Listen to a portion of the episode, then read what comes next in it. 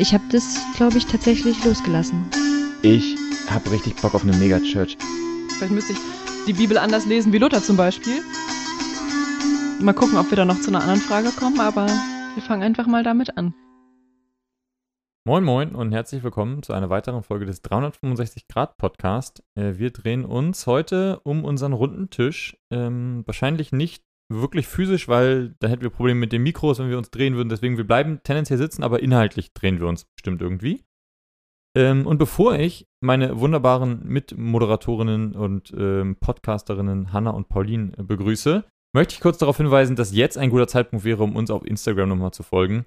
Äh, wir haben in letzter Zeit äh, manchmal festgestellt, dass wir nicht mehr so gut darin sind, auf allen Kanälen eure Fragen teils zu beantworten. Das heißt, wenn ihr uns bei Facebook schreibt, Mails schreibt, Kommentare ähm, auf der Website 365gradpodcast.de und bei Instagram und so, dass es manchmal schwierig wird, ähm, für uns den alle einfach schnell, also schnell einigermaßen zeitnah zumindest irgendwie Antworten darauf zu schreiben. Und wir möchten eigentlich, wenn sich, wenn ihr euch meldet, das gut würdigen.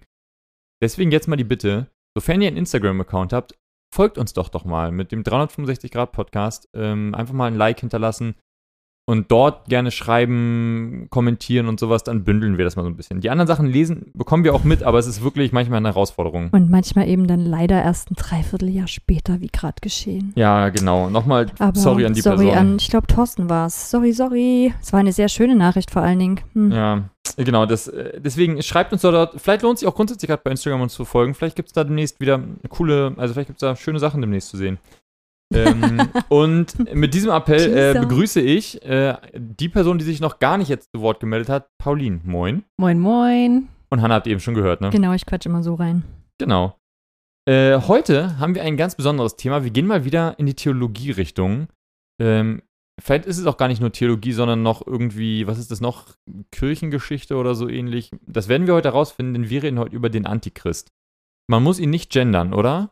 Pauline? Oh, geil, stimmt. Muss man den Antichrist gendern? Muss man Antichristin sagen? Ähm, das äh, kommt drauf an, wie, ob man Christus gendern muss, glaube ich.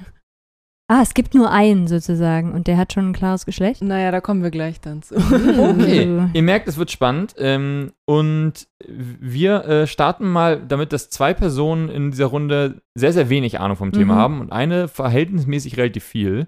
Und deswegen ähm, fragen wir zuerst, äh, frage ich zuerst die andere Person, die keine Ahnung von dem Thema hat, nämlich Hanna. Hanna, was heißt, was weißt du eigentlich vom, vom Antichrist? Oh Mann, ey, ich habe echt mir meinen Kopf also heute angestrengt, was ich über den Antichristen weiß. Und dann habe ich gemerkt, ich glaube, am ehesten erinnere ich mich aus Offenbarung daran, dass der da irgendwie eine Rolle spielt und dass ich ja auch so mit so, solchen Geschichten dann groß, so Endzeitgeschichten groß geworden bin, wo der dann halt irgendwie eine mächtige Figur wird und es dann so Fantasien gab, dass das irgendein Präsident ist oder irgendein Weltherrscher oder so und das, das auch irgendwas mit der Zahl 666 zu tun hat oder irgendeinen Chip, den wir dann kriegen. Vielleicht ist es Bill Gates. Oh weh. Genau, also wir sind jetzt alle gechip-impft. Ähm, also sowas war in meinem Kopf, dass es so solche Fantasien gab, dass es da eben diese mächtige Person gibt, die dann irgendwie auf der Welt, die ganz gut daherkommt. Ich glaube, das habe ich auch noch im Kopf, dass die irgendwie so ganz positive Charaktereigenschaften haben soll, dass man so auf die reinfällt. Aber eigentlich dann, den Move kann ich mich nicht mehr erinnern, warum die dann trotzdem schlecht für die Welt ist. Aber ich weiß immer, dass es sowas Trügeres hat und das ist für uns Christen, dass wir dann halt auch wieder so ein bisschen ähm, das entdecken, dass das so ist oder entdecken müssen, dass das der Antichrist ist. Und dann kam mir noch beim so drüber auch nochmal mich unterhalten ähm, darüber, dass ich mich erinnert habe, ob das auch was mit dem Antisemitismus zu tun hatte. Also ob es da auch so eine Verschwörungsidee gab von da ist irgendwie der Antichrist und das ist schon so eine Bewegung, die in diese Richtung geht. Aber da gucke ich so ein bisschen mit Neugier auf Pauline, die da, glaube ich, mehr weiß und an manchen Stellen jetzt schon genickt hat. Genau, ich ja, sage wie mal, sieht's bei dir aus? Ich weiß, ich glaube, ich habe, ich hätte mich jetzt noch weniger getraut zu sagen als du, ähm, wo ich denke, das ist irgendwie nicht völlig lächerlich, was ich einigermaßen sicher noch weiß. Ich weiß, dass es, oder ich würde denken aktuell, ich sag mal so, ich denke, äh, weil mit Wissen hat das wenig zu tun. Ich denke, dass die, äh, der Antichrist schon klarer in der Bibel so als Person verankert ist als zum Beispiel der Teufel. Ähm, Mhm. Und dass es zwei verschiedene Sachen sind. Ich könnte aber nicht mehr sagen, wie die so hierarchisch organisiert sind. Also ob der, ob der Antichrist Gesandter des Teufels ist oder ob das irgendwie zwei Ah. verschiedene Sachen Mhm. sind oder ob der Antichrist überhaupt sozusagen, ist das einfach nur ein sehr, sehr schlechter Mensch oder ist das noch, ist das auch so, ein- so ein duales Wesen, so wie Jesus und der Teufel oder Mhm. so? Ähm, aber so der große Verführer, wobei ich merke, dass ganz viel so von der Rhetorik auch drumherum auch so, so zusammenhängt mit dem Teufel, also dieses Verführen und so und sehr, bei- beim, beim Antichristen auch, ne, dieses, sehr, kommt sehr gut rüber. Alle hypen ihn, alle denken erstmal, er ist ja, ne, deswegen Antichrist, er ist eigentlich, wie, wird wie Jesus behandelt, wie der Neue. Ja, und so angebetet meinst du? Ja, oder er ist su alles super krass. Das macht so ein bisschen, das bringt so ein bisschen diese, ähm, diese grundsätzliche, sagen wir, mal, wie soll ich sagen, diese Kritik an größeren Organisationen mit sich. Ich, ähm, ich kenne das ganz viel aus so, sagen wir mal so sehr charismatisch, konservativ, evangelikal. Wir müssen irgendwann nochmal einen Begriff für diese Gruppe finden. Freikirchlichen äh, Geschichten, wo das so genutzt wurde als, als, sagen wir, als Skepsismittel gegen zum Beispiel die EU. Die Ah. EU, Oh diese ja, Gleichmachung von stimmt, Europa als der Antichrist zum Beispiel ist sowas, wo, was ich, was ich noch, was ich wirklich schon erlebt habe, dass Leute sowas gesagt Mhm. haben und so. Ähm, Gepredigt. Mhm. Ja, gepredigt. Hab, oh, das könnte sogar sein. Ich kann Habe ich auf jeden Fall schon erlebt. Okay, ich kenne auf jeden Fall vor allem eher so die Leute, die das dann so, sagen wir so, in so einem Nebensatz so gesagt haben, so, man weiß ja nicht oder so. Also immer so ein, nicht so, die EU ist Mhm. böse, man, man weiß ja nicht. Ähm, Ich glaube, Barack ist- Obama wurde auch schon als Antichrist bezeichnet. der Papst, den Papst kenne ich auch als Antichrist. Ach ja, ich habe noch, bist du schon fertig mit deiner Ich Aufzählung? glaube ja. Ich habe noch was. Ich habe noch gelernt, so 90er Jahre auch, da gab es so richtig Theorien drüber, dass der Antichrist irgendwie wie dreimal auftaucht und man konnte auch ganz genau benennen, wer das war. Also ich weiß nicht genau, ob Napoleon zum Beispiel einer davon war und Hitler war einer und dann weiß ich gar nicht genau, ob es dazwischen noch einen gab oder ob wir dann noch auf den dritten gewartet haben, weil dann geht die Welt unter. Oder, ja so, oder, das, und- oder das tausendjährige Welt geht unter, klingt jetzt irgendwie nicht mehr richtig, aber vielleicht das tausendjährige Reich oder irgend sowas.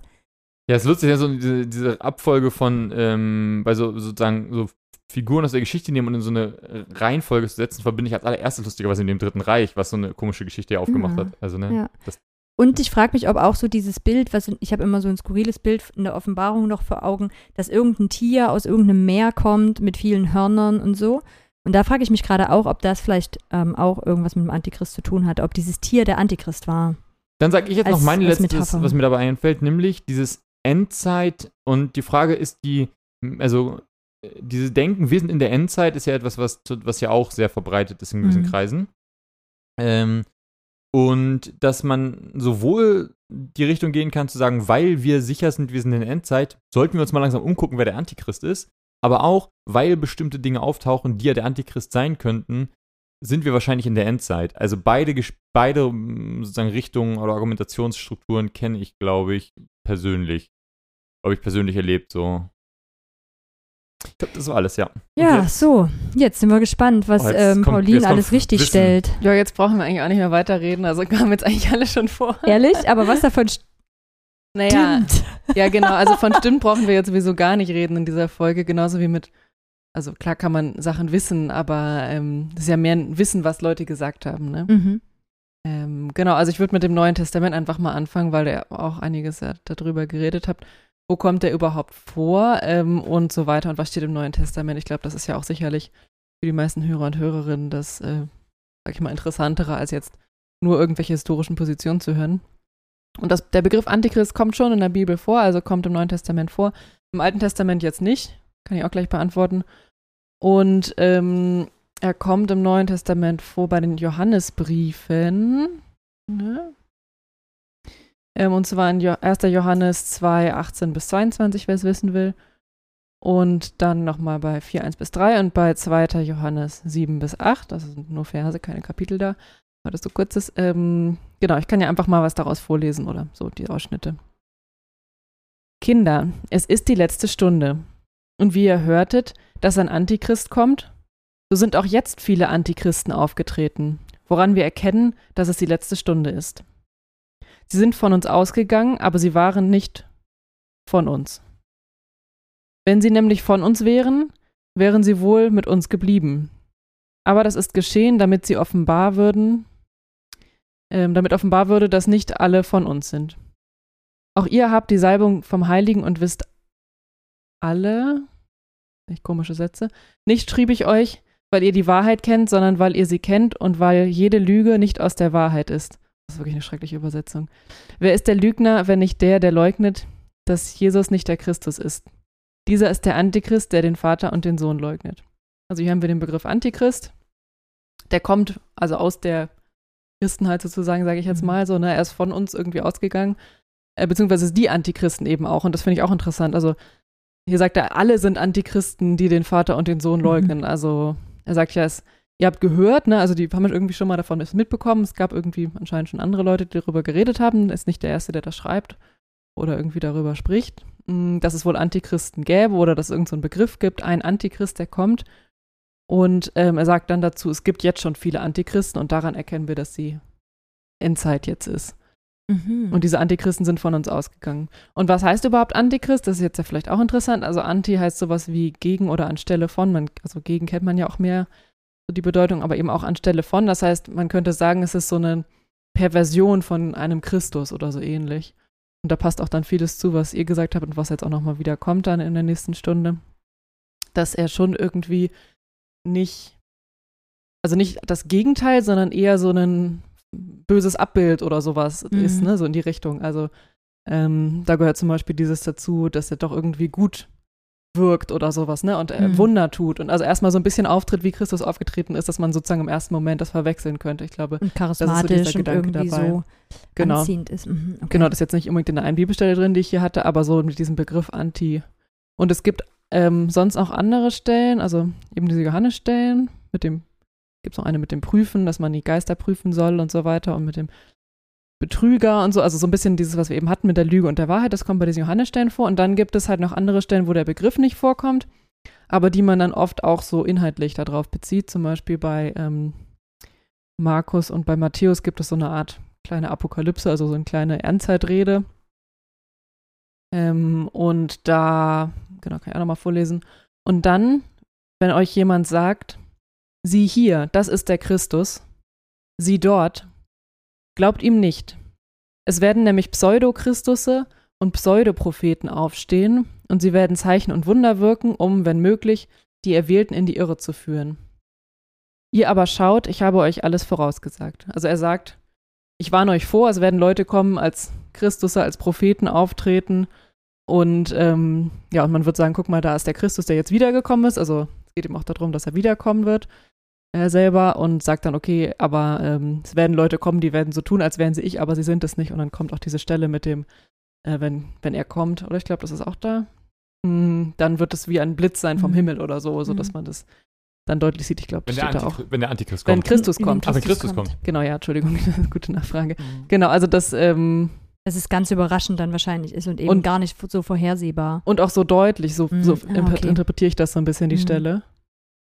Ich verstehe jetzt schon, warum es antisemitische Ressentiments deswegen geben könnte, weil diese Idee von, da kommen Leute, die sagen, ähm, Jesus ist gar nicht Gottes Sohn und die dann sozusagen eher eine, eine Tür und Tor, also das, das scheint ja so ein bisschen so ein zentraler Punkt auch dieses Antichristen zu sein, sagen, da, Jesus war nicht Gottes Sohn, da kommt noch jemand anders. Das ist ja eine sehr jüdische Position, oder? Das stimmt, wobei, also ich glaube, das, das stimmt schon. Also dadurch, dass. Aber Juden und Christen warten halt beide sozusagen auf den Messias. Also ab dem Zeitpunkt, wo Mhm. Christus wieder in den Himmel fährt, warten die Christen auf die Wiederkunft und die Juden warten immer noch auf die Ankunft. Insofern, im Grunde genommen warten ja beide Gruppen auf, auf den Messias und insofern können natürlich auch die Christen dann falsch gehen. Darum warnt er sie ja vor. So jetzt mit der Bibelstelle gedacht. Ähm, weil die warten ja auch auf die Wiederkunft. Aber ich glaube schon, dass das auf jeden Fall damit zugehört. Also, dass eben die Juden auf den Messias immer noch warten und die werden dann halt auch getäuscht. Also beim Mhm. ersten Mal wurden sie dann getäuscht, weil sie ihn nicht erkannt haben und dann werden sie getäuscht und glauben an den Falschen. Mhm. Ja, ich bin auch gespannt, wenn wir nachher uns nochmal angucken, wer ist denn so als Antichrist in der Geschichte bezeichnet worden, ähm, ob das überhaupt so logisch nachvollziehbar ist. Also ich bezweifle das, dass man das wirklich auf die Sachen beziehen kann, die dann in der Bibel stehen, sondern dass es eher so eine Figur ist, die dafür genutzt wird. Also ich glaube nicht, dass da Leute dagestanden haben und gesagt haben, aha, die sagen, sie wären Christus und die sind es aber gar nicht, sondern dass das so rein interpretiert wird. Ja, das ist dann die Frage, muss das so explizit sein? Also äh, kriegt man da nicht auch die Argumentationen zu sagen, da gibt es Leute, die sich sozusagen als die Lösung bezeichnen wollen, also Elon Musk oder sowas, und zu sagen, Elon Musk hat wahrscheinlich sich nie hingestellt und gesagt, Jesus war nicht Gottes Sohn.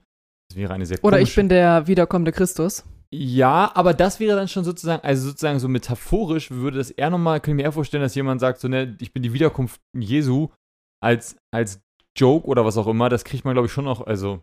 Aber ja, wird Elon Musk als Antichrist bezeichnet oder wie nee, kommst aber du ich, da ich gerade drauf? habe gerade an so eine Figur gedacht, wo man sagt, so, das ist, ich hätte es auch Steve Jobs nehmen können oder sowas oder so, aber so eine Figur, wo Leute sagen würden, die Person, die wird angebetet, die wird überhöht, damit tritt sie an, nimmt sie so eine Messias-Haltung ein, die, die wird von den Leuten als der Messias behandelt sozusagen und dann müsste es schon wieder sehr nah bei der Argumentation. Ich wollte nur sagen, wie ich, Hm. wie ich mir auch vorstellen kann, wie man das sich ganz gut zurechtbauen kann, ohne dass man explizit jemand suchen muss, der sich hinstellt und sagt, ja, ich bin übrigens Genau. die Wiederkunft Ja, Jesu. ja, ja. Ich glaube, dass es das dafür nicht zwingend Ja. braucht.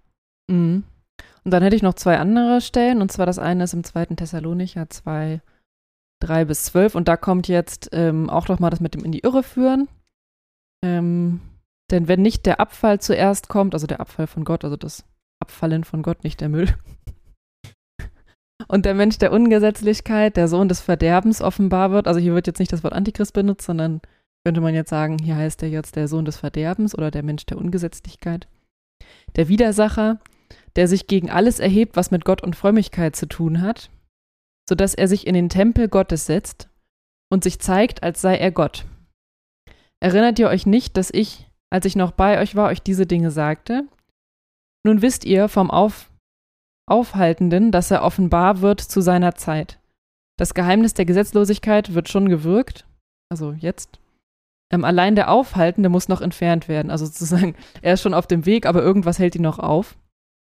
Und dann wird der Gesetzlose offenbar werden, den der Herr Jesus mit, seinem, mit dem Hauch seines Mundes hinwegnehmen wird und beim Erscheinen seines Kommens zugrunde richten wird. Also wenn Jesus dann wiederkommt, also der Antichrist kommt dann sozusagen, sage ich mal, kurz vorher, dann kommt Mhm. Jesus wieder und besiegt ihn halt sofort, so wenn er, wenn er kommt. Das habe ich auch gelernt. Oh, das ist aber auch kompliziert. Ja. Also ich weiß nicht, ob das jetzt daran liegt, dass es Sonntagabend ist, wenn wir diese Folge aufnehmen irgendwie.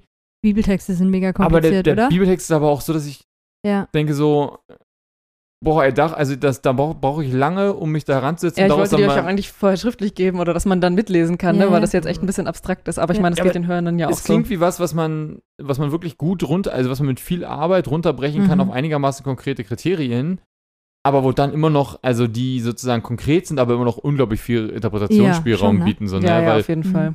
das ist ja schon auch, sind- Moment, bei welcher Bibelstelle waren wir jetzt? Thessalonicher. Genau, ja. Ja, ist Weil- erstaunlich, oder? wir sind ja noch nicht mal in der Offenbarung, Ja, wo man eben. dann ja anfängt zu sagen, boah, ist da, wie ist das denn jetzt überhaupt gemeint? Also, Das ist schon Ja. aber trotzdem irgendwie was eher fast lyrisches oder irgendwie, Mhm. also ne, dass man fast das Gefühl hat, hat jemand das versucht in ganz andere Worte zu packen, um irgendwie was, einen Sachverhalt zu beschreiben, den er vielleicht nicht so konkret beschreiben kann gerade oder mh. will oder was auch Mhm. immer. Das stimmt, ja. Ich lese auch nochmal zu Ende, weil dann kommen auch nochmal Mhm. Sachen, die wir schon hatten. Sein Kommen vollzieht sich in der Kraft des Satans mit aller Macht der Lügenzeichen und Lügenwunder. Also hier kommt das auch wieder, dass er sozusagen falsche Wunder tut oder also Wunder, die echt sind, aber halt um der Lüge willen. Und in allem Irrtum der Ungerechtigkeit für diejenigen, die zugrunde gehen, weil sie die Liebe zur Wahrheit nicht angenommen haben, um gerettet zu werden. Also manche folgen nicht der Wahrheit, sondern der Lüge und die folgen ihm dann. Und deshalb schickt Gott ihnen die Kraft des Irrtums, damit sie der Lüge glauben, damit alle, hingericht, äh, damit alle gerichtet werden, die nicht die Wahrheit glauben, sondern an der Lüge wohlgefallen haben. Boah, den letzten Teil, den musst du bitte mal das wiederholen. verstehe ich auch nicht. Hat Gott das denn jetzt geschickt, dass die überhaupt glauben? Das ist Muss ich interessant, das so oder? verstehen? Weil einerseits steht da die Kraft des Satans. Mhm. Also er ist nicht der Satan selber, aber er kommt sozusagen Mit der Kraft. mit der Kraft. Mhm. Also vielleicht können wir auch sagen, so im Auftrag des Satans oder so. Und dann, und deshalb schickte Gott ihnen die Kraft des Irrtums. Also irgendwie Ihnen Ah. oder ihm?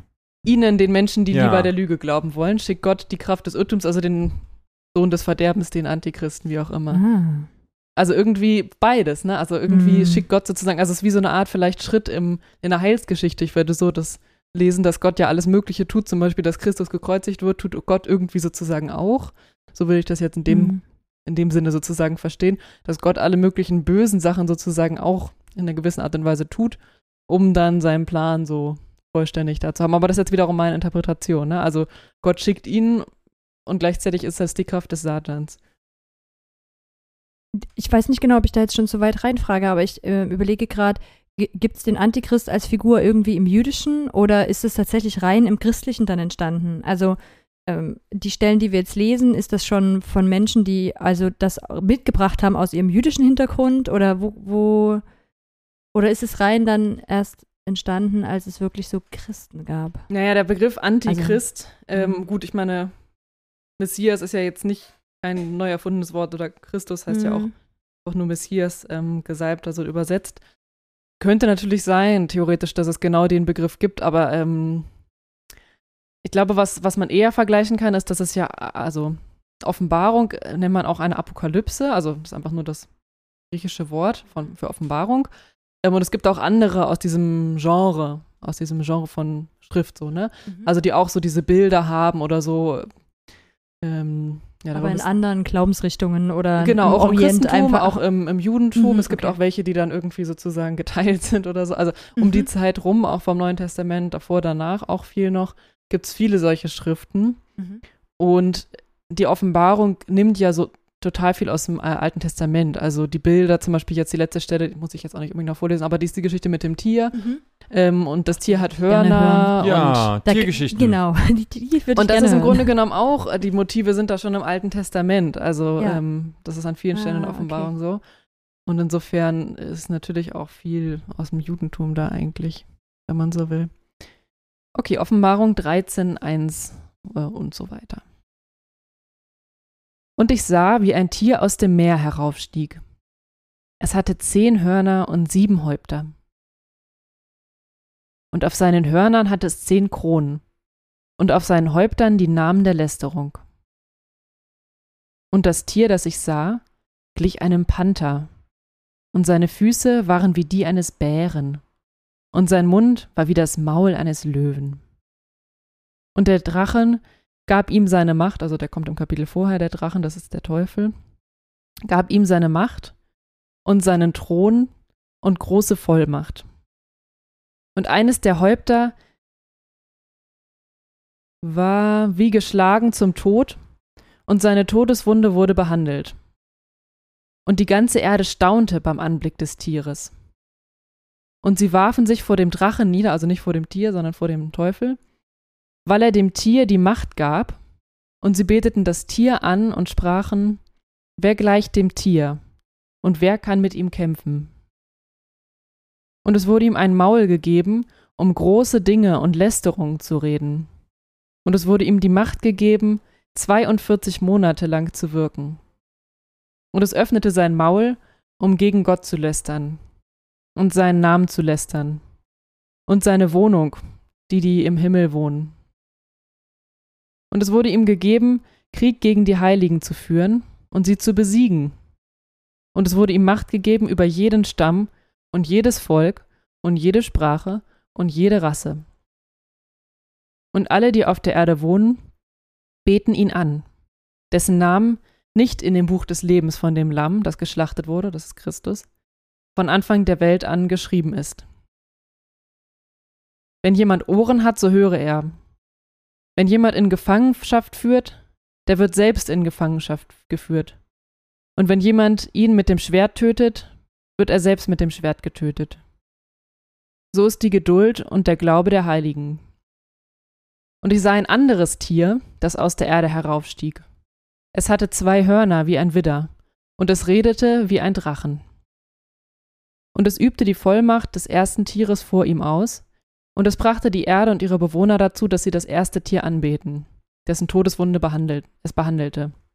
Und es tut große Zeichen, auf dass es auch dafür sorgte, dass vor den Menschen Feuer aus dem Himmel auf die Erde kommt.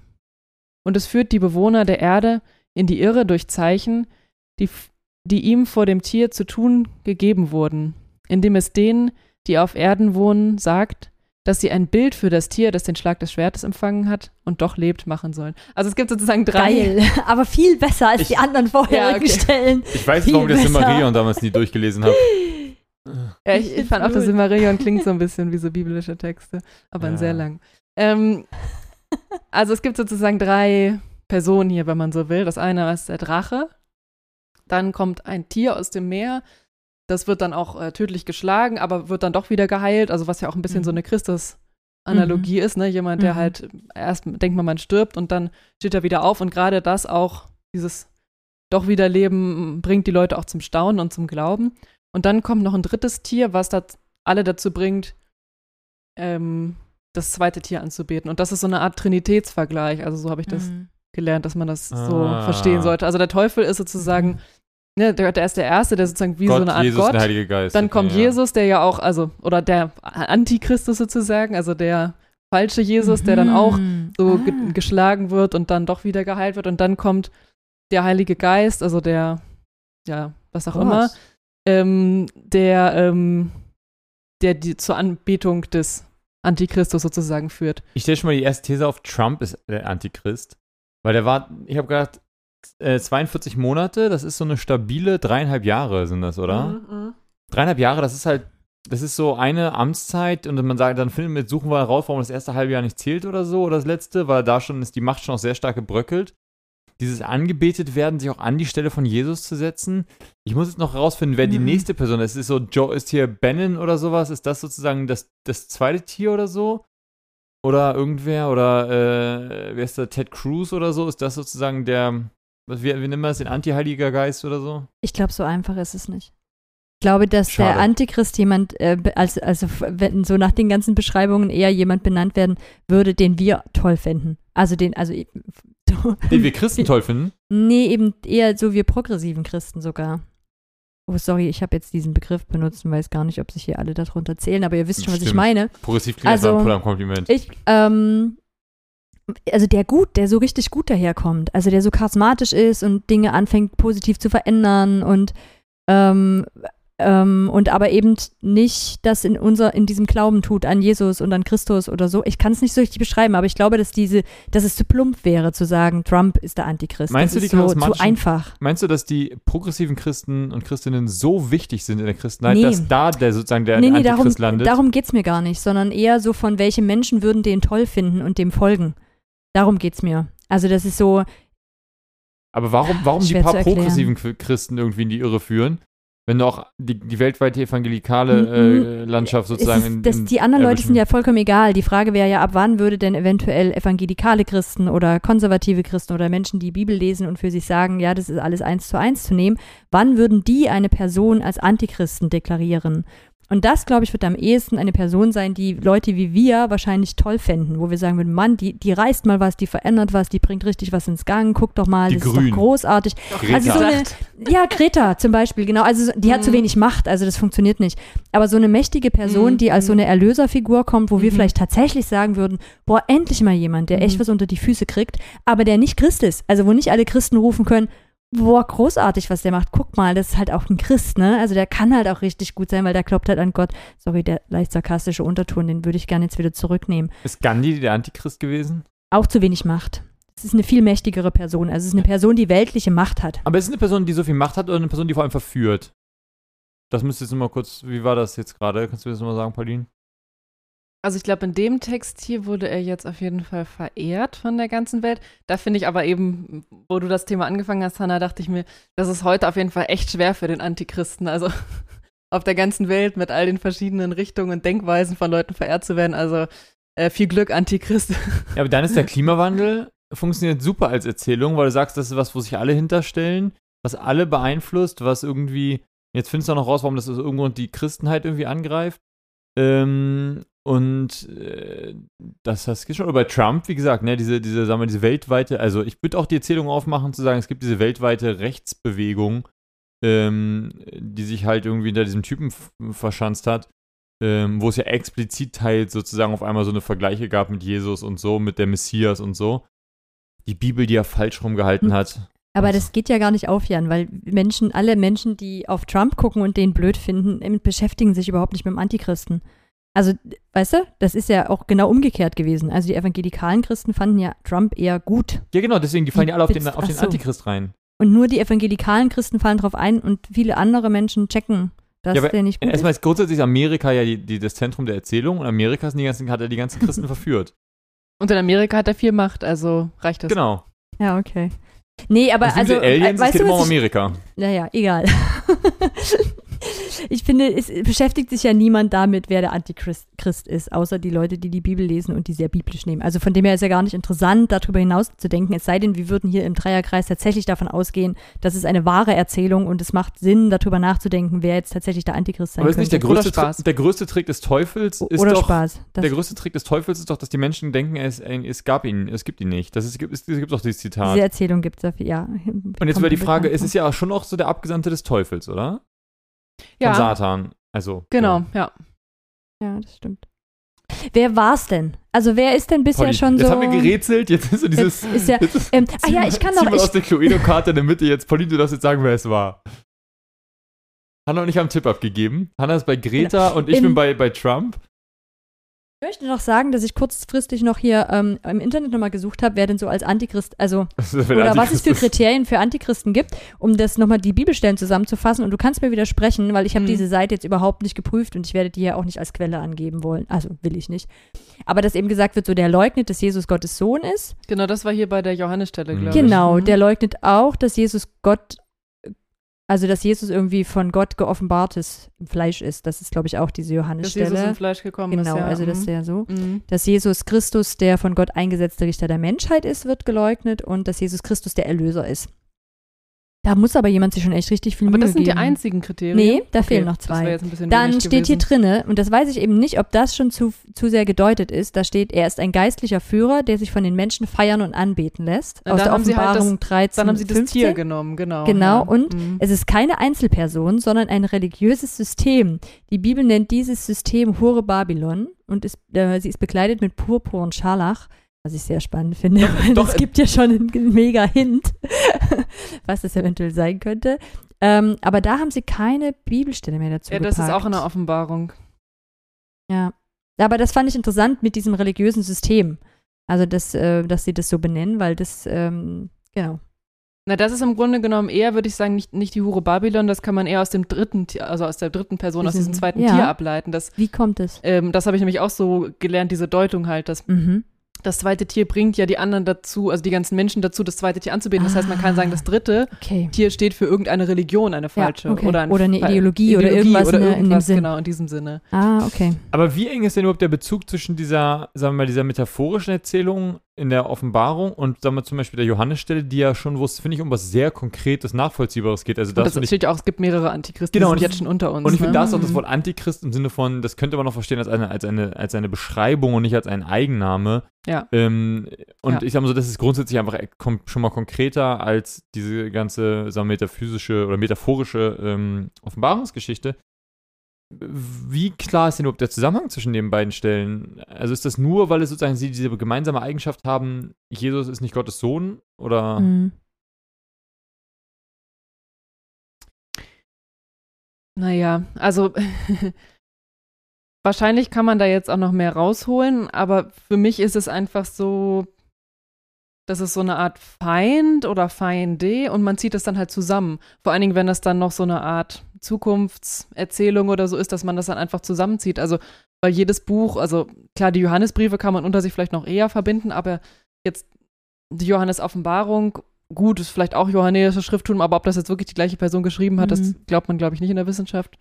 Keine Ahnung, wer die Johannesbriefe geschrieben haben soll. Und ähm, dann könnte man auch am ehesten sagen, okay, dann gehören vielleicht noch die zusammen. Das passt dann noch so ein bisschen mit den Johannesbriefen, aber dann die Synoptiker sind auf jeden Fall nicht von der gleichen Person geschrieben.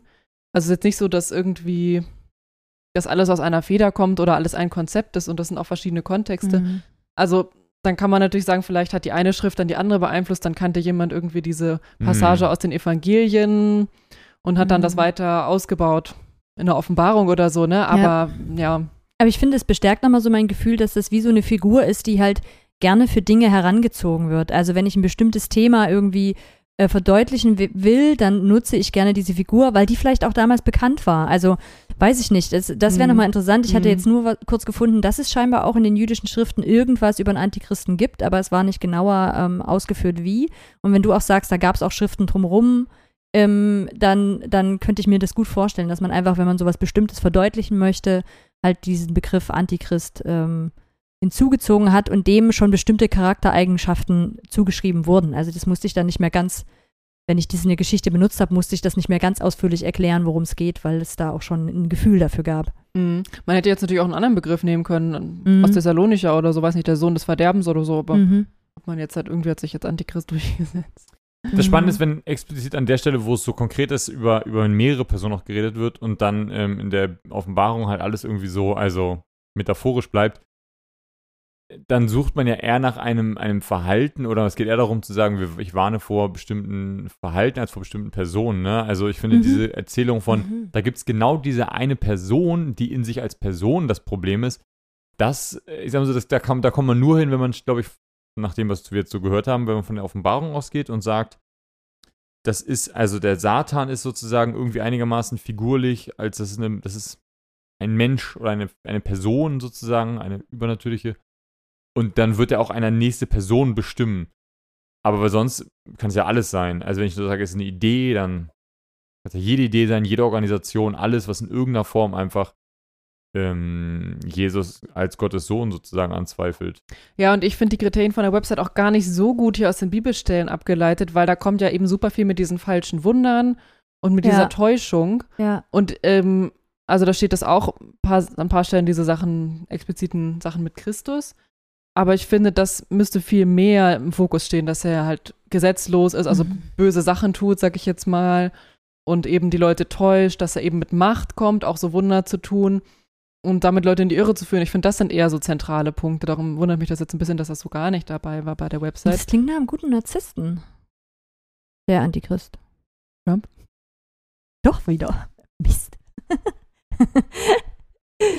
Ja, ja, wirklich. Also so dieses, dieses schon irgendwie charismatisch anziehende, irgendwie was Anbetungswürdiges scheinbar zu haben und gleichzeitig aber sowas Böses auch oder sowas so manipulativ ist. Ich Mhm. fand ja spannend, dass du als erstes gesagt hast, sozusagen hier, wir wären sozusagen die Zielgruppe des Antichristen Mm-mm. im Sinne von progressive Christen, Nein, das meine ich oder? überhaupt nicht, Jan. Da hast du mich falsch Ich glaube, wir haben verstanden. voneinander vorbeigeredet. mir Jan- gar nicht. Jan hat überlegt, wer der. Antichrist sein könnte und Hannah Genau. hat überlegt, wen Leute als Antichrist nennen würden.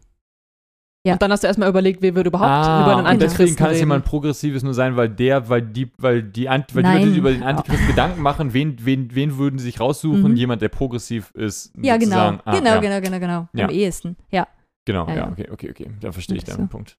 Weil ich sonst überlegt habe, man kann, also äh, es gibt ja dann zwei Richtungen, wenn du jetzt sagst, du gehst wirklich auf die Suche in die Geschichte sozusagen oder du guckst jetzt Mhm. wirklich hier konkret in dein Umfeld oder bist jetzt irgendwie immer gewarnt, weil wir sind ja in der, Anti in der, der Endzeit, und Endzeit. so. Äh, Dann kannst du ja entweder sagen, ich suche die Leute, die sozusagen mich besonders gut verführen, oder du sagst, ich gucke sozusagen auf die Allgemeinheit, aber dann bin ich ja immer in der Mhm. Position von der Person, die, die ja schon die Ahnung hat. Das ist aber, glaube ich, genau der Move. Also der da auch drin steckt. Suche eine Person, die Massen verführt. Aber suche ich immer jemand als, bin ich die Person, die sozusagen tendenziell verführt wird, oder sage, gehe ich davon aus, ich werde ja nicht verführt, ich habe den, ich habe, ich habe es ja durchschaut, das System. Bin da so groß geworden. Das habe ich voll gemerkt. Das hat mich auch wieder voll gecatcht, als du die Bibelstelle in der Offenbarung durchgelesen hast. Es gibt so ein schönes Gefühl zu sagen, cool, ich, äh, ich krieg, ich krieg die Hints. Ich, ich Mhm. krieg das schon vorher mit, ich kann den durchschauen, ich kann es rausfinden. Ich bin ein bisschen sicherer als die anderen, dass ich da nicht drauf reinfalle. Und ich bin auch schlauer. Also, das wirklich, ich glaube auch, dass mich das total gecatcht hat damals. Ähm, und an vielen anderen Stellen auch, was diesen Glauben angeht. Also solche Dinge schon vorher zu verstehen, mehr zu wissen als andere, besser vorbereitet zu sein und auf der sichereren Seite auch zu sein. Dann würde ich aber total nachvollziehen, warum Luther der Antichrist ist, weil die Bibel zu übersetzen nach einem extremen Power-Move vom, vom, äh, vom, also die Bibel allen zugänglich zu machen und allen das Gefühl zu geben, sie haben jetzt die Ahnung, klingt nach einem mega smarten Power-Move vom, vom, vom Antichrist, oder? Hast du dir das ausgedacht oder hast du nachgelesen und erfahren, glaub, das dass ist es diese- das tatsächlich ist- Menschen gab, die das Dass gesagt es das haben? Menschen gibt, die das sagen, wo hatte ich schon so im Hinterkopf, Okay, aber mir okay. fiel gerade ein, weil ich gerade überlegt habe, so, das ist ja der Ja. geilste Move überhaupt, Ja. allen Leuten vorzuspielen, dass sie, dass sie sozusagen, äh, dass sie auf der, auf der sicheren Seite sind, weil sie haben ja die Bibel und sie kennen ja die Kriterien. Äh, Und dann, dann gucke ich nach, wer ist denn schuld? Dann habe ich kurz Mhm. überlegt, so, na, wer ist, welche Bibelübersetzung wäre es denn? Dann habe ich gesagt, ja, alle Bibelübersetzungen sind das Problem. Es kann nicht nur die Elberfelder sein oder die, die Volksbibel oder so, sondern alle Bibelübersetzungen sind das Problem. Und dann sind wir wieder bei, bei Luther.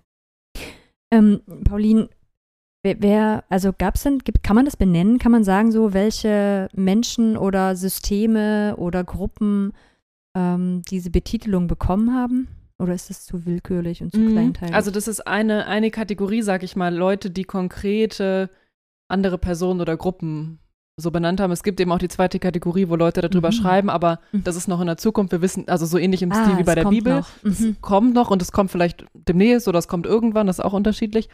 Und konkret auf jeden Fall, also Luther wurde als Antichrist bezeichnet und Luther hat wiederum den Papst als Antichrist bezeichnet. Also das wurde da schön hin und her gespielt, auf jeden Fall. Ähm, Mensch, damals ging noch was, ha? Mhm. ja, da gab es dann auch so Karikaturen und so, die dann, dann eben verbreitet wurden. Das konnten ja jetzt auch nicht unbedingt alle Leute lesen. Ja. Jeweils auf jeder Seite. Darum ist es immer ein ganz tolles Thema, weil das so anschaulich ist. Mit diesen tollen Karikaturen, wo der Teufel dann zum Beispiel auf Luther, ähm, Luther so als Pfeife, als Backpfeife oder wie sagt man das so, Nudelsackmäßig benutzt. Mhm. Und äh, aus Lut also Luther ist dann sozusagen der Antichrist in der Hand des Teufels und aus seinem Mund Mhm. kommen dann die Worte. falschen Worte, so, ne? Die Worte des Mhm. Teufels. So zum Beispiel. Ja, Hitler wurde auch als Antichrist bezeichnet von Hans Scholl, der zur Weißen Rose gehört hat. Ähm, zum Beispiel. Ja, und sonst habe ich jetzt halt Beispiele von äh, Gruppen, die ihr nicht so kennen werdet, unbedingt. Ähm, genau, das waren jetzt hier die unkonkreten. Also zum Beispiel gab es in Bulgarien so eine, sage ich mal, Ketzerbewegung. Die hat sich dann auch noch sehr lange gehalten ähm, und ist auch mit einer, eventuell mit einer mittelalterlichen europäischen Ketzerbewegung verwandt.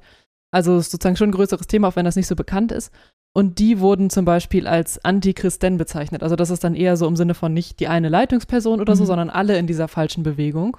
Also alle, die dieser Bewegung Mhm. glauben, Mhm. sozusagen, sind Antichristen. Und das ist dann eben im Sinne von dieser Johannesstelle, ne, dass alle, die jetzt von uns abgefallen sind, die jetzt einen falschen Glauben haben, die sind Antichristen. Also das ist zwar konkret, aber es ist doch eine Gruppe.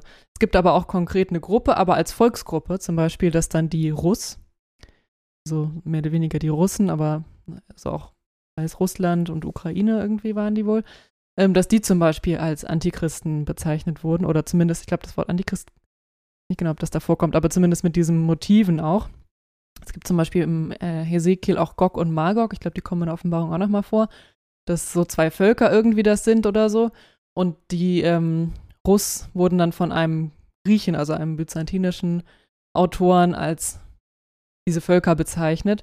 Und gegen die hat man halt auch Krieg geführt. Also es waren halt einfach Feinde, so im, im politischen Sinne sozusagen, die man dann halt als, ähm, ja, so antichristmäßige Sache, so Leute zumindest dargestellt hat, aber eben als ganze Volksgruppe, ne? Also nochmal ein bisschen anders. Das eine ist mehr so Mhm. Leute, die aus uns abgefallen sind, das andere ist so die ganz fairen Barbaren, gegen die uns jetzt, die auf uns zukommen und uns sozusagen, ja, physisch bedrohen. Ähm, diese Art von Feinde als Antichrist zu bezeichnen. Und dann eben genau Beispiele von konkreten Personen hatten wir jetzt ja auch schon. Also sehr unterschiedlich auch, wie man, selbst wenn man so konkrete Punkte sieht, wie man jetzt genau das sieht. Also es ist nicht unbedingt dann immer der Fürst von den Russ oder sowas oder wie auch immer, sondern Mhm. ähm, kann auch eine ganze Gruppe oder so sein, Mhm. dass die alle böse sind und so weiter. Okay. Welches Ende nimmt denn der Antichrist ähm, in der Bibel? Damit könnte man ja ganz gut auch dann hingehen und sagen, ähm, wir haben jetzt XY gemacht, das ist jetzt genauso wie in der Bibel, jetzt ist ja dann sozusagen der Schritt abgehakt. So. Naja, wenn Christus wiederkommt. Insofern kann man eigentlich, also wenn man sozusagen, wenn der Antichrist besiegt ist und weg, dann kann man eigentlich, finde ich, sagen, oh, dann war es doch nicht der Antichrist. Weil wenn Christus noch nicht wiedergekommen ist, sind jetzt tausend Jahre vergangen, der damalige Papst ist gestorben. Gut, klar kann man jetzt sagen, das Papsttum zum Beispiel, das gibt es immer noch. Das ist der Antichrist bis heute, das würde gehen. Aber Luther zum Beispiel, da müsste man halt sagen, die ganze evangelische Kirche so als sein Erbe oder so. Aber eigentlich ähm, wird der Antichrist von Christus halt vernichtet und auch sehr schnell sozusagen vernichtet. Also das habe ich gedacht, ist das ja ein relativ abnutzender oder sich abnutzendes Narrativ. Wenn man jetzt sagt, das und das Volk ist es, wie in dem einen Beispiel jetzt, dann geht man hin und dann hat man die platt gemacht und dann ist so, ähm, War ja, doch nicht okay. der Antichrist anscheinend. Ja, oder, oder halt jetzt muss irgendwie, jetzt muss er demnächst, jetzt muss er weitergehen. So, jetzt sind wir ja irgendwie in einer, in einer, in einer prädeterminierten Geschichte eigentlich. Ach so, dann müsste jetzt irgendwie die Endzeit langsam mal kommen. So ja, jetzt müsste, irgendwas muss Mhm. jetzt passieren. So. Das stimmt, Und ja. wenn nicht, dann muss, weil dann muss man ja, das, ja das baut ja aufeinander auf. Da muss ja die nächste, den nächsten Teil der Geschichte erzählen und irgendwie schauen, wo finde ich den in der Realität. Wenn du sagst, der passiert nicht, dann stimmt ja irgendwas nicht so. Ähm, äh, hast du das Gefühl von dem, was du, was du so gelesen hast, dass, dass das so ein bisschen sich abgenutzt hat mit der Zeit? Gab's, ist das irgendwann, hast du das Gefühl, ist irgendwann überstrapaziert worden? Oder würdest du sagen, naja, es gab immer nur einen kleinen Teil, der es halt gedacht hat oder so und deswegen hat es sich nie abgenutzt, weil nie alle sozusagen sich in einer größeren Gruppe sich darauf geeinigt haben. Also eigentlich kann ich dazu nichts sagen, weil wir jetzt nur Auszüge durch die Geschichte gemacht haben und ich nicht genau weiß, inwiefern die Mehrheit der Gläubigen oder so das Mhm. geglaubt hat. Aber ich glaube, das können wir selber sagen, dass der Begriff sich abgenutzt hat. Also ich, klar, wir kennen so Gruppen, die davon reden, aber viele Leute, die wir kennen, denken wahrscheinlich nicht einmal im Jahr irgendwie an den Antichristen. so. Ich eine ähm, geile Umfrage auf der Straße. Hast du dieses Jahr schon an den Antichrist gedacht? Eher an Ja, dich aber. Na. Na, also was ich noch interessant finde, wäre so im Heute, inwiefern der Antichrist in so Verschwörungstheorien halt auftaucht ähm, und dort eine Rolle spielt. Also wo ich auch sagen würde, ich glaube eben so, ne, jeder irgendwie, den man auf der Straße fragt, vielleicht nicht unbedingt, aber vielleicht dann doch erstaunlich, dass ab und zu mal jemand was dazu sagen könnte, weil es da halt schon vorkommt. Also Mhm. ich habe da vorhin so einen Witz drüber gemacht, mir kam, ist es dann erst aufgekommen, dass das halt so Erzählungen sind, die ich schon von damals ähm, als so 90er, würde ich sagen, so in meiner Teenie-Zeit kenne, mit diesem Chip und so. Und das ist dann auch immer so Geldkarte und da war ein Chip drin, da gab es schon so ein Achtungszeichen. Und na, das ist, das, das ist halt, ähm, dass dieses Endzeit und dieser Antichrist auch sowas mitbringt, dass man halt jeden überwachen kann oder dass jeder, also dass man dann irgendein Zeichen bekommt oder es gibt ein irgendwas Zeichen, eine bekommt. Offenbarung, glaube ich, mit dem man Zahlen und Bets äh, kaufen und verkaufen Genau. kann. Nur ja, wenn man dieses Zeichen hat. Genau. Und darum zum Beispiel gab es diese Chip-Kartentheorie. genau. Doch und, Elon Musk und Paypal, ne? nee, ich bin Bill Gates. Jetzt, wo wir Oh doch ja. alle durch die aber hat Bill Gates irgendeine. Ähm, aber Ja. Genau, also das ist jetzt so ein bisschen witzig aufgegriffen, aber das frage ich mich halt tatsächlich, ne? Also dass das irgendwie in solchen, und da müsste man jetzt mehr in das Thema reingehen, warum Verschwörungstheorien entstehen oder was auch immer, weil das ist ja das zumindest, was mich immer so interessiert. Warum gibt es sowas immer wieder? Also warum zum Beispiel hat sich das nicht abgenutzt? Ich meine, wie viele Stellen waren das jetzt in der Bibel? Wie interessant kann das irgendwie sein? Es gibt über viele Dinge so drei Stellen in der Bibel und es interessiert uns überhaupt nicht. Mhm. Aber so eine Figur taucht dann doch immer wieder auf in Erzählungen oder wird auch verwendet. Und ich finde, gerade zum evangelikalen Kontext, in der Zeit, wo ich da unterwegs war, in den letzten zehn Jahren dann nicht mehr. Aber so in den 90ern, also gerade diese ganze charismatische Geschichte sehr lief, da hat man ja auch, gab es diese ganzen Finale-Bücher und überhaupt auch, also ich habe da ganz, ganz interessante Deutungen auch der Offenbarung gelesen und da spielte der immer eine große Rolle. Und auch später noch kann ich mich erinnern, dass dann irgendwelche großen Christen aus den USA mal wieder einen Brief geschrieben haben, der durch die ganze Welt ging, dass man irgendwie Konserven in den Keller lagert, weil es jetzt wieder so weit ist und dass die Endzeit kommt. Und dass oft an solchen Zeichen auch festgemacht wurde, dass irgendeine mächtige Person halt, ne, also so sehr viel Macht kriegt, sehr weltumspannende Macht und und ich mich halt auch, genau, also das finde ich einfach interessant, was für eine Funktion erfüllt diese Figur da, das, was wird da hin projiziert an Mhm. Gefühlen oder so. Mhm. Das klingt aber so, wie du es beschrieben hast, gerade, als hätte es auch so ein bisschen das Problem aller Prophetien, aller großen, mutigen Prophetien, aller charismatischen, weil es nicht über, weil du, du musst es vergessen, du darfst dich damit nicht auseinandersetzen, sondern du, weil es halt dann an der Realität scheitert und es Mhm. extrem schwierig wird, das überall rein zu interpretieren. Also es ist einfach so weit, das ist so konkret und es ist so konkret, worum es da, also von den Auswirkungen, und wenn du dann dich hinstellst und sagst, ja, ja, übrigens hier, ähm, das ist jetzt der Antichrist, und du willst das ernst nehmen und du willst dich ein Jahr später nochmal hinsetzen und das überprüfen. Dann haut es nicht mehr hin. Genau, und deswegen musst Mhm. du es eigentlich raushauen, vage halten, beten, auch immer nur auf der geistlichen Ebene betrachten, sagen, lass uns da jetzt mal gegenbeten und dann es ausfaden lassen und dann einfach sagen, wir reden nicht mehr drüber, außer die drei Leute, die da immer noch so einen Gebetskreis laufen haben oder so. ähm, und mit denen, über die, über die schweigen wir so. Weil Ja, vielleicht gibt es dann auch den nächsten Anlass und man kann die nächste, nächste Erzählung aufmachen. Also, ja. naja, und das ist ja auch nicht ganz ungefährlich. Also, wenn ich jetzt in Antisemitismus reingucke, dann ist das ja da gar nicht so weit hergeholt, ne? Sondern da ist das ja ganz oft diese Idee gewesen. Es gibt irgendwie eine Gruppe von Menschen, die irgendwie die Macht über diese Welt übernehmen und ähm, wo, was wir nicht so richtig durchschauen können und keine Ahnung. Also, da ist es ja dann schon, das wäre mal interessant, ist das jemals in den Zusammenhang gebracht worden mit Antichrist oder nicht? Also, mh, es gibt immer wieder so antijüdische ähm, Züge, immer wieder Mhm. bei verschiedenen Autoren. Ähm, Nicht okay. jedes Mal, aber ich kann mich jetzt nicht Die dran jetzt über erinnern, dass es Antichristen schreiben oder in dem Genau, Bezug. genau, Okay. jetzt äh, von denen, die ich da hatte bei dem Blogseminar auch. Ähm, aber ich glaube, ich kann mich jetzt nicht daran erinnern, dass sie irgendwo zum Beispiel jetzt eine Elite oder so Mhm. waren, in dem Sinne, sondern eher, dass die Juden halt zuerst dem Antichrist glauben oder halt direkt drauf Ah, reinfallen. okay. Mhm. Ähm, Okay. Also Ja. Mhm. diesen Täuschungen, die eben allen Menschen gelten, Mhm. dass die Juden da drauf reinfallen und dass die Christen halt aufmerksam sein sollen. Und was ich auch interessant fand bei dem ähm, Autor, mit dem ich mich jetzt am meisten selber beschäftigt hatte, der sagt auch, dass der Antichrist den Tempel aufbauen will. Was sicherlich auch zu ähm, manchen biblischen Stellen oder so irgendwie passen würde, dass der wieder aufgebaut werden soll. Und dann hat er das halt irgendwie zusammengelesen. Und ähm, das war tatsächlich zu seiner Zeit damals im vierten, im vierten Jahrhundert war das Thema und tatsächlich noch während seiner Lebenszeit, aber nachdem er das aufgeschrieben hat, hat jemand probiert, den Tempel wieder aufzubauen. Und das war nämlich ein ähm, Kaiser, das ging ja immer wieder hin und her, auch nachdem der erste Kaiser christlich war, gab es halt auch wieder welche, die nicht christlich waren. Und das war einer, der nicht christlich war. Und der hat dann probiert, auch, glaube ich, um schon um auch die Christen zu ärgern, nicht weil die Juden ihn so interessiert haben, den Tempel in Jerusalem wieder aufzubauen, weil das halt ähm, ja, den Christen gar nicht gefallen hat und denen ein Dorn im Auge war. Und ähm, dann gab es ein Erdbeben und der angefangene Bau ist zusammengebrochen. Und dann gab es einen Krieg mit den Persern, wie immer. Es gibt irgendwie immer in der Weltgeschichte Krieg mit den Persern irgendwann. Und dann musste er weg und hat die Interesse und Ressourcen nicht mehr. Und dann wurde der Tempel nicht weitergebaut. Also was natürlich auch für die Christen super gut als Zeichen mhm, gewertet werden okay. konnte, ein Erdbeben sogar. Und mhm. dann noch einen Krieg, das auch den, die beiden dann, die beide den Tempelbau dann verhindert haben. Mm, aber das fand ich auch nochmal bei ihm auch besonders stark, dieses, die Juden glauben ihm und sozusagen er ist auch für sie positiv erstmal, ne? Er will ihren Tempel aufbauen. Mhm. Ähm, also da war, fand ich das ziemlich deutlich mit diesem so antijüdischen, ich weiß gar nicht viel über Antisemitismus und wie, also wann genau diese weiteren Erzählungen dann entstanden sind mit dieser Elite und so weiter. Darum bin ich da jetzt gar nicht die Richtige.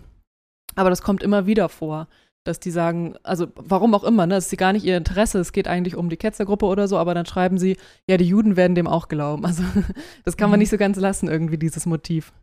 Mhm. Würdet ihr, würdet ihr sagen, dass es eine Chance gibt, in einem progressiven Christentum überhaupt sich mit diesem Thema auseinanderzusetzen? Oder ist das nicht ein Thema, was absolut gar nicht funktionieren kann in progressiver Theologie?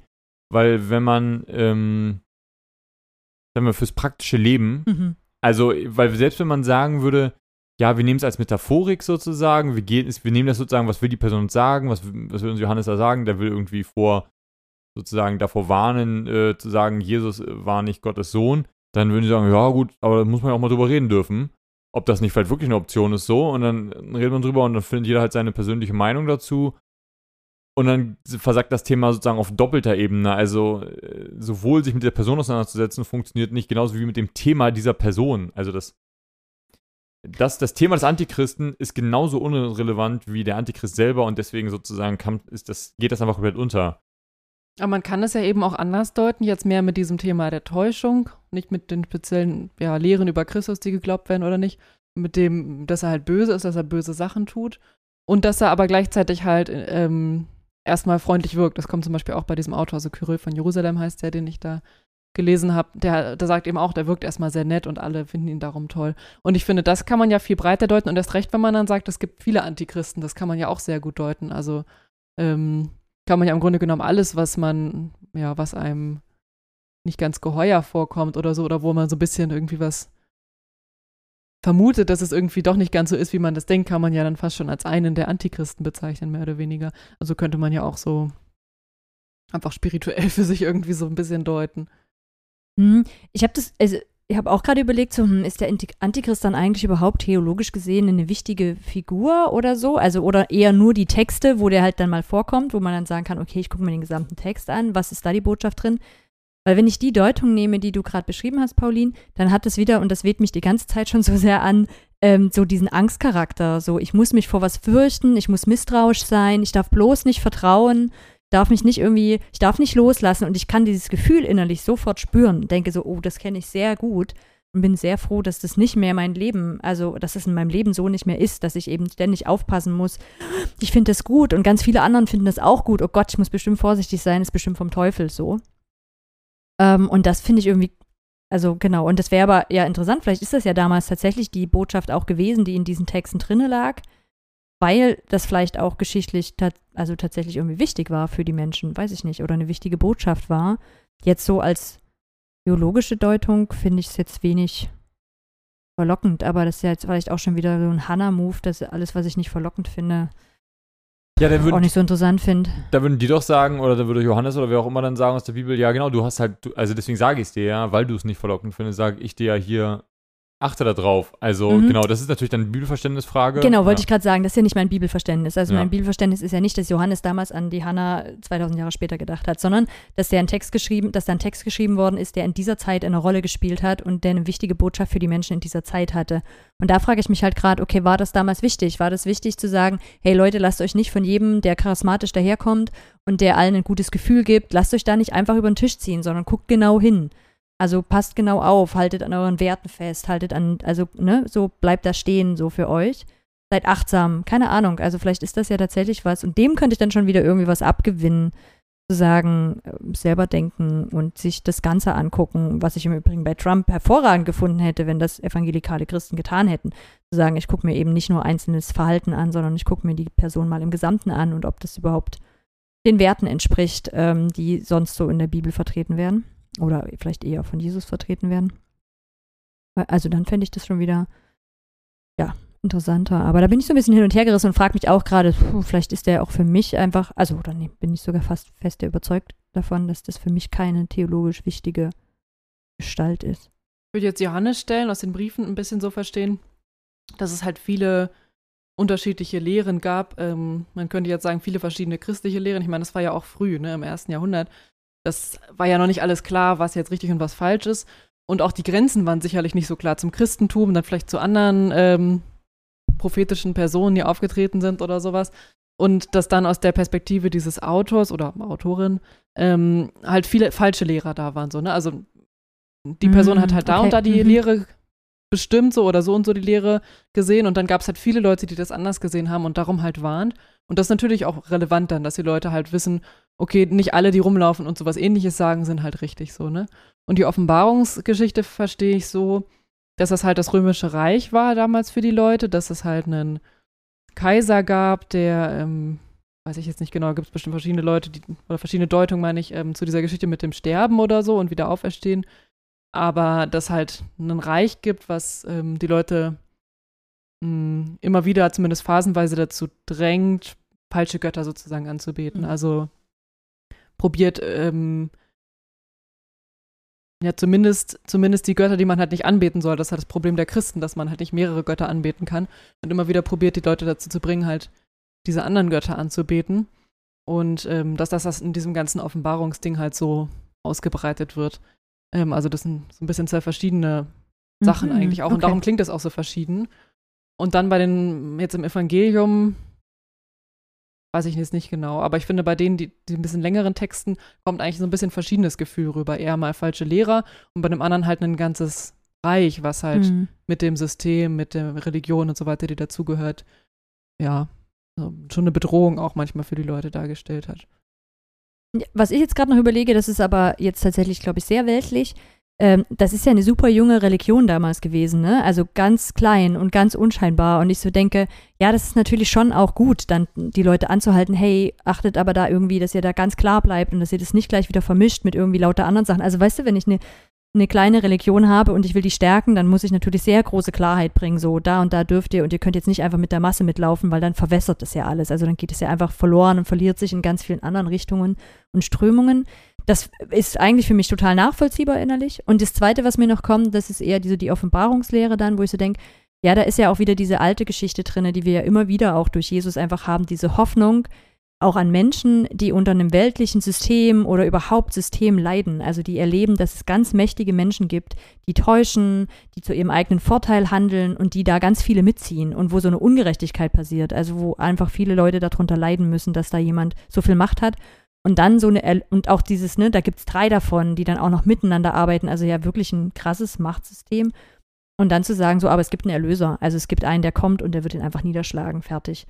Also das finde ich ja auch ist ja so eine ganz klassische Hoffnungsgeschichte, die ich in der Bibel auch immer wieder lese, dass so die Kleinen, die eigentlich nicht die Macht haben, von dieser übernatürlichen Macht ähm, ähm, da geschützt werden oder von diesem Bösen befreit werden. Bin ich schon auch ein bisschen da drin. Ich finde den Gedanken ganz spannend, ähm, zu gucken, welche Mechanismen funktionieren, vielleicht deswegen bewusst auch gut, weil sie den, weil sie Jesus sozusagen schützen sollen als Figur. Ähm, weil wenn ich überlege, dass vielleicht Leute jahrhundertelang oder, ja, oder ihr Leben lang darauf gewartet haben, immer mit dieser Erzählung, es kommt irgendwann der Messias und es halt den noch nicht gab, das ist ja was, was für uns total normal ist. Ja, ja, da gab es halt diesen Jesus.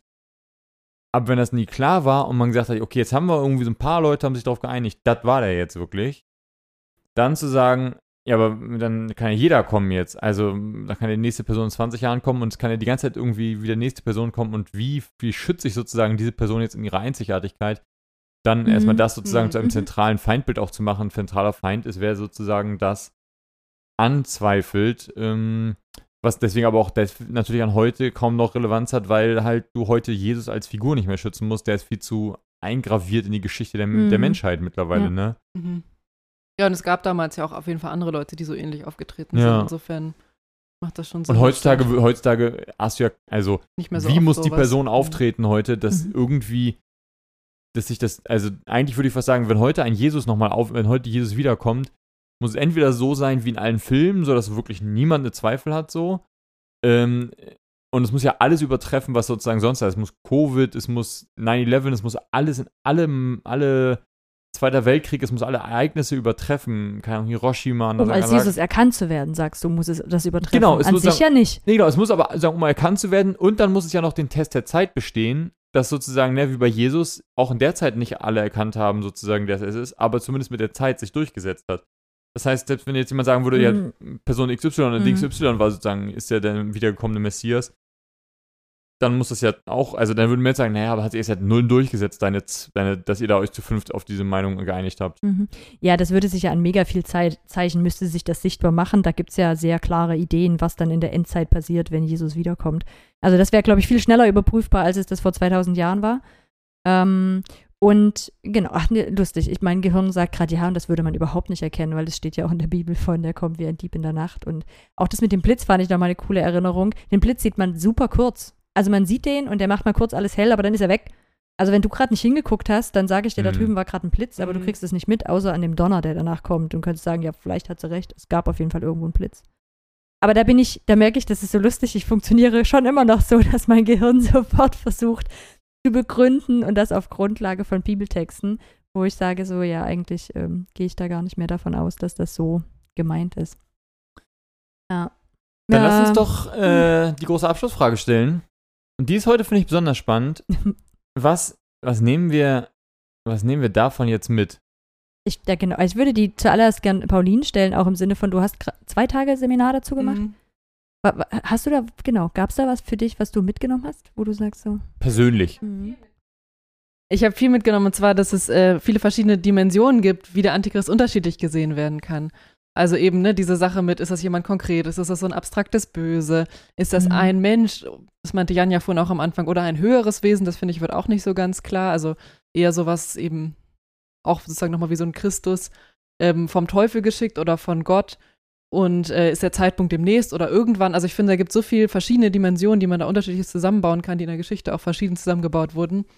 Ähm, also, dass es gar nicht irgendwie ein oder zwei klare Lehren oder so gibt, sondern wirklich extrem verschieden gesehen werden kann.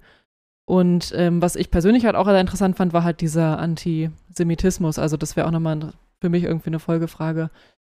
Ähm, ja, wann, wie genau ist der Antisemitismus entstanden und wann und ähm, hat man da auch wirklich konkret daran geknüpft oder ich meine, es gibt ja einfach eine allgemeine, sehr lange antijüdische Tradition auch in Europa, genau. Aber das wäre für mich auf jeden Fall so eine Folgefrage. Hm. Und bei dir, Jan? Ah, Ich denke da gerade so nach und frage mich, kann ich das so sagen, was ich mitnehme, oder kann ich das genau beziffern? Ich merke, dass ich mir schon immer wieder diese Frage stelle, gebe ich jetzt endgültig diese ganzen Erzählungen auf, die, sagen wir mal, sehr mit vielen Profitiz zu tun haben? Also sage ich wirklich, das ist eine Geschichte, die in dem Moment von der Person dort in der Zeit erzählt wurde. Ähm, und wenn die wenn die Zustände sozusagen oder die Umstände, der die Person das erzählt hat, nicht mehr zutreffen, dann gehe ich davon aus, da gibt es gar keine, sagen wir mal, geistliche Ebene, sondern da geht es nur darum zu sagen, ey, euer Leben soll, sollte so und so funktionieren, deswegen erzähle ich euch das jetzt. Oder gehe ich davon aus, dass es irgendwie schon noch was anderes gibt? Und dann ist nämlich die Frage, weil wenn ich das dann sage, ich mache das bei dem Antichrist nicht, kann ich das dann, also, wie ist das mit Jesus überhaupt so? Also, ne, dann, wenn es der beim Antichristen so ist, dass es nur eine Erzählung war, die in dem Moment für die Menschen in dem Moment funktioniert hat, mache ich das mit Jesus genauso. Und wenn nicht, warum nicht und so. Und das ist schon, Also einfach so eine Frage vom Umgang mit der Bibel auch. Ja, genau so. Also wie gehe ich mit diesen, sagen wir, wie gehe ich mit so larger-than-life-Erzählungen aus der Bibel um, ähm, die, sagen wir, über, über, darüber hinausgehen, dass dort ganz klar jemand sich hinsetzt und eine Geschichte erzählt. Also Hiob zum Beispiel ist mein Lieblingsbeispiel, wo ich sage, das, ist, das macht, gar kein, macht mir gar kein Problem mit meiner Theologie oder meinem Bibelverständnis, Hiob nicht mehr wörtlich zu nehmen, sondern dann zu sagen, da ist eine Person, die erzählt eine Geschichte. Der gibt total Sinn. Äh, und das wird eben schon dann kritischer zu sagen, so war, das wird eben, genau, bei so Offenbarung wird das schon spannender. Und ne, bei Jesus ist dann die Endgült, das ist sozusagen ja der heilige Gral, um den sich ja lustigerweise auch diese Frage dreht. Also, wenn ich endlich am Ende durch, die, durch mein kritisches Auseinandersetzen mit der Frage des Antichristen dabei, dass Jesus nicht Gottes Sohn war, sozusagen, was ja, also da bin ich wirklich bei Inception. Also dadurch, dass ich darüber nachdenke, dass es sozusagen äh, eine Figur, dass es diese Figur gibt und dadurch, dass diese Erzählung so und so ist, fange ich an, an der Gotthaftigkeit von Jesus zu zweifeln. Und dann denke ich so, oh Gott, oh das Gott. heißt, der Antichrist hat durch, durch das Reden über den Antichristen ist die gecatcht. Bibel der Antichrist. gekriegt. Jetzt Oh wird's, äh, genau. Also, aber das ist so, ah, das ist echt schwierig. Es wäre nochmal ein interessantes nächstes Thema, aber haben wir ja sowieso vor. Also wir haben ja eh vor, nochmal so eine Folge zu machen, wo wir mal wieder drüber reden, was glauben wir eigentlich gerade. Ja. Ähm, weil da fallen mir ganz viele Sachen gerade zu ein, aber wir sind ja in der Was nehme ich mit Runde. Ähm, was ich mal wieder mitnehme, ist, es hat mich ein bisschen, ich weiß gar nicht, ob ich das richtig formulieren kann, es hat mich gerade wieder ein bisschen betroffen gemacht, dass ich so schnell in einem Urteilen bin über eine Geschichte, wo ich so denke, es ist einfach Blödsinn. Also wozu braucht man das denn?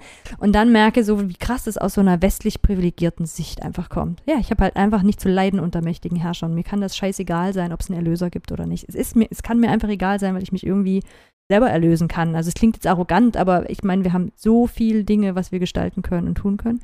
Und dann ist mir das, finde ich, das einfach Blödsinn. Und dieses nicht zu verstehen, dass es unglaublich viele Menschen gibt, die das als, also denen das Hoffnung gibt und wo das, und das meine ich jetzt nicht arrogant von, "Hm, die sollen das mal glauben, wirklich nicht, sondern wirklich in dem Sinne, dass die haben das im täglichen Erleben, dass sie an dieser Ohnmacht leiden und nicht gegen diese mächtigen Herrscher ankommen und immer wieder damit konfrontiert sind und denen gehört einfach die Welt und mir nicht. Ähm, das hat mich gerade nochmal so betroffen gemacht, dass ich denke, krass, dass ich das immer wieder vergesse und nicht präsent habe, ähm, dass ganz vieles von dem, was ich heute glaube oder glauben kann oder wie ich lebe, einfach nur damit zu tun hat, wo ich lebe.